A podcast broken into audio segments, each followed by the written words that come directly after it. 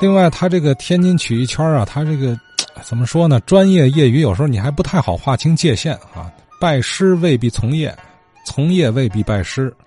专业水准的人呢，他不一定以此为业；业余水平的呢，可能还天天登登台。这个最后这句话咱删掉哈，不能这么说。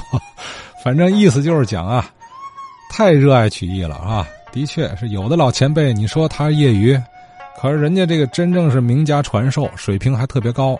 历史原因没进专业团体啊，比如地头有一位单弦名家刘宏元老先生，老人家最末期啊，依然难舍曲艺啊，还在劝业场街的一个社区活动场所演出。唐文全有幸见到过几次。咱接着昨天说，接着往前走，走到啊。河南路跟陕西路中间靠这个滨江道的东头，也就是面对着教堂的左手这面，有一片居民区，叫滨西大楼。这个滨西大楼中间有个小花园，小花园的中间呢有这么一个二层的街道的这么一个房子。这个地儿啊，也是我们这小哥几个一直视视为圣地的这么一块乐园。也就是劝业场街的长寿园老年活动中心，这个地儿啊，我怎么知道呢？哎，我还得感谢一个人，哎，这事儿又牵出一个人来，不是不是牵出一个人来，又牵扯出一个人来。这个人是谁呢？哎，这人我一说，大伙儿也都认识。这人呢，就是咱们电台啊很多戏曲曲艺节目嘉宾，著名的马派老生演员魏一刚老师。魏老师啊，比我年长个四五岁，我们呢也是发小的弟兄，可以说一块长起来的，关系特别的好。这个地儿啊，最早就是魏老师带我来的。九七年那一天下午，这个地儿啊，老年人在这儿说白了，花钱不多呀，乐乐呵呵，让你这一天就可以在这儿度过美好的时光。哎，可是我们呢，发现这个地儿之后啊，可以说给这个地儿啊。带来了一股生气，为嘛呢？一下子我们一进这个地儿，把这地儿的这个平均年龄给拉下来了。哎，咱先说去长寿园的第一印象，我们去看的谁呢？就是看的单弦名宿刘宏元先生。过往也提提到过，哎，家住底头，咱们天津市的谢派单弦的正宗嫡传。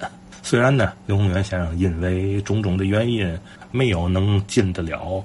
专业团体，但是呢，他的这个艺术水平和掌握的段子的数量，可以说是专业演员都不可企及的。我们第一次啊，我能回忆起来的有这个这个呃石雕名家朱凤霞老师。朱凤霞老师也是师出名门啊，他父亲是石雕的著名老票友，曾经参加过六二年荆门曲会演唱的那大叔子嘛着哪儿出殡的那个朱文良先生。艺名叫小朱老，哎，他的女儿也就是石雕名家朱凤霞老师。朱凤霞老师啊，除了唱鸳鸯调之外，还有一手绝的。他曾经跟随裘盛荣先生的亲师汪本真先生学习过京剧花脸的唱腔，哎，所以他啊脑儿不育的吧？哎，赶上个逢年过节的反串他会唱一段这个京剧花脸，这个颇有裘派的神韵。嗯。还有一位是也石雕名家魏玉华老师，还有二玉宝老师，还有一位呢老艺术家梅花大鼓叫周秀芳，咱天津人念芳啊，其实人家叫周秀芳，干干净净的小小小小瘦老婆，梅花大鼓慢条斯理规矩唱的，前面还有什么马西英啊，他们这个团啊最初成立的时候是哪一年我可不知道，哎，但是我想起一个人来。长寿园这个地儿，尤其是后来叫长寿曲艺团的成立，要感谢一个人，也就是长寿园的负责人，他应该是和平区的一个文化口的退休的老干部，叫周家通先生。在文革以后啊，很多的老先生能再次出山。哎，说白了，文革以后很多老先生都转业了。呃，晚景应该是很很凄惨的，而且他们呢，也不太愿意提及起这个以前从艺的这些个经历，或者再次从艺。说白了，都是周家通先生晓之以理，动之以情，把他们重新的邀请出山，成立这个这个长寿曲艺团。所以说，周家通在这个方面功不可没。好，咱们接着说这个刘洪元先生啊，有意思。那时候刚接触曲艺，也刚接触单弦。一接触这个单弦啊，就发现谢派呀还是比较好入手的。为嘛呢？他比较通俗，都大白话，而且呢诙谐幽默。哎，这个老先生也有意思。嗯，胖不大大，长得呀有点晚年李多奎的那劲头，嘿嘿，戴个眼镜胖不大大，有白头发。这个长乐园呢，还有一样啊有意思的地方，就是那天有位观众说呀。就是这个曲艺这个报幕的问题，报幕出现很晚。过去呢，除了门口立水牌子，一个演员跟一个演员之间呢，呃，换桌位子。但是文革以后呢，呃，没有个人在做桌位子那么那么个讲究了。可是长寿园呢，别开生面，他不用报幕的。但是怎么办呢？他没有不换那桌位子，他在这个演员的这个场面桌，这个这我要说，这个好多的我们经历的小园子里边啊。呃，不给预备场面桌，而且很多的现在的年轻演员呢，也不会用场面桌，甚至有的我赶上有的甚至排斥场面桌，哪怕是唱大鼓的，你这鼓旁边再给他搁个场面桌，他觉得这个东西太陈旧了啊，就跟说相声，还有一个人得站站桌子里边，但这个场面桌啊，在这个这些老演员的舞台的表演中大有用处，这个也是长寿园保留了一个比较老的一个演出的形式。就是保留了场面桌，场面桌上搁了还搁个花瓶，上插着花。然后呢，演员的，比如说唱单弦儿，哎，你的八角鼓可以放在上面，旁边还可以放扇子、放水杯、放个醒子。刘洪元这样唱的时候就放这些东西。要唱大鼓呢，鼓的旁边照样还摆场面桌。这个板和毽子不能放长门桌上，得放鼓上或者放鼓架子上。长门桌上放嘛呢？放手绢茶水，可以印长啊，因为都是老先生啊。有这个需求，为嘛岁数太大了？有时候再加上假牙的那个，对吧？唱一段下来，这嘴里马上就发干，玩粘子怎么办？喝口水，印印，不叫包饭。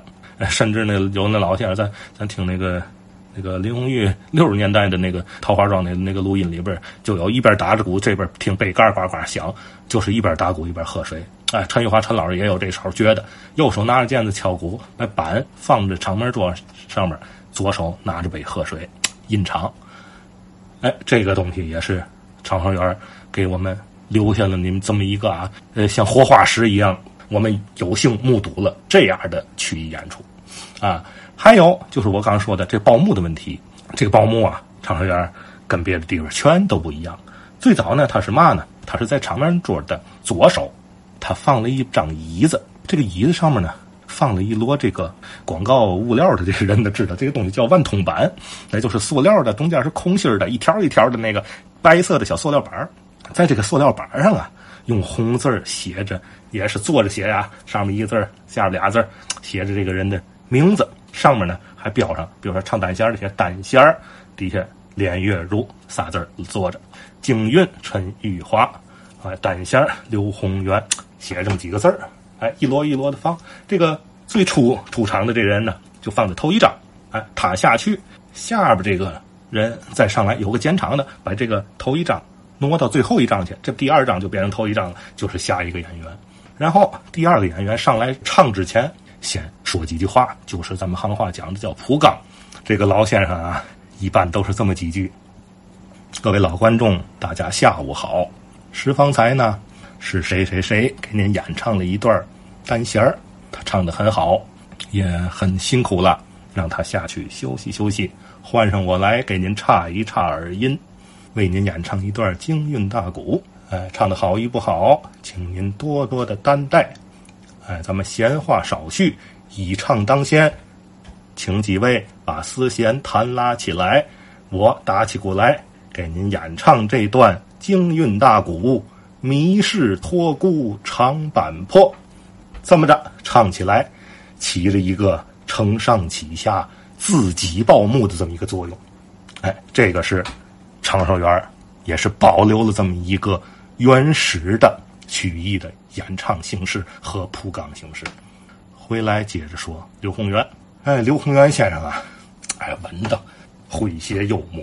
老先生们都知道，这个谢派单弦啊，特点就是有包袱。哎，因为单弦啊。你看这个说谈变练，单弦相声、这变戏法的，这都是一门白痴啊，叫白师啊，请这银宝袋里边必须有那两行的人。哎，这个单弦戏法相声，不管是哪一行收徒弟，都有其他那两行人做银宝袋，证明嘛？证明人家这个三门啊是一门，都是打宫里传出来的高级的东西。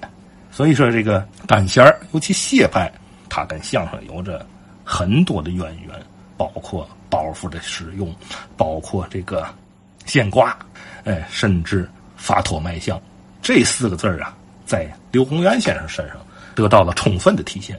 刘洪元先生啊，动作很少，往那一站呢，还有点含胸，有点搭了这俩手，所有的身段基本都在这上肢两个手上了。但是经常的出现一些个这个，叫发托卖相，这个表情和这个这个手势结合，哎呀，别开生面。但是呢，我们呢赶上刘洪元先生很少，也就这么一两回、两三回的名场。后来一度啊，刘刘洪元先生身体不好，他就歇了。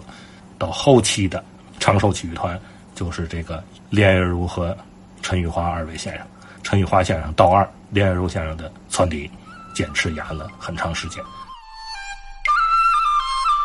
好，长寿园老年活动中心有打牌的，有跳舞的，有唱戏的，有说书的，这样的场所，呃，咱不陌生啊。现如今可能一些社区也有。什么意思呢？就是一般对于我来说，这样的场所我可能就从门口路过，我都不会多瞧他一眼啊。谁曾想啊，啊，曾经啊，在长寿园这个地方，竟然有这么多位声名赫赫的艺术家们哈，在这个地方发挥余热，传播传统艺术啊。呃，这就说明什么问题呢？近朱者赤，你的爱好往往和身边朋友有关系，爱好趋同和环境熏陶也有关系。韩文全，他这发小我听了啊，这两天说了，他竟是戏曲曲艺行的哈，哎，你你你说他他不受病，这都不合道理，哎。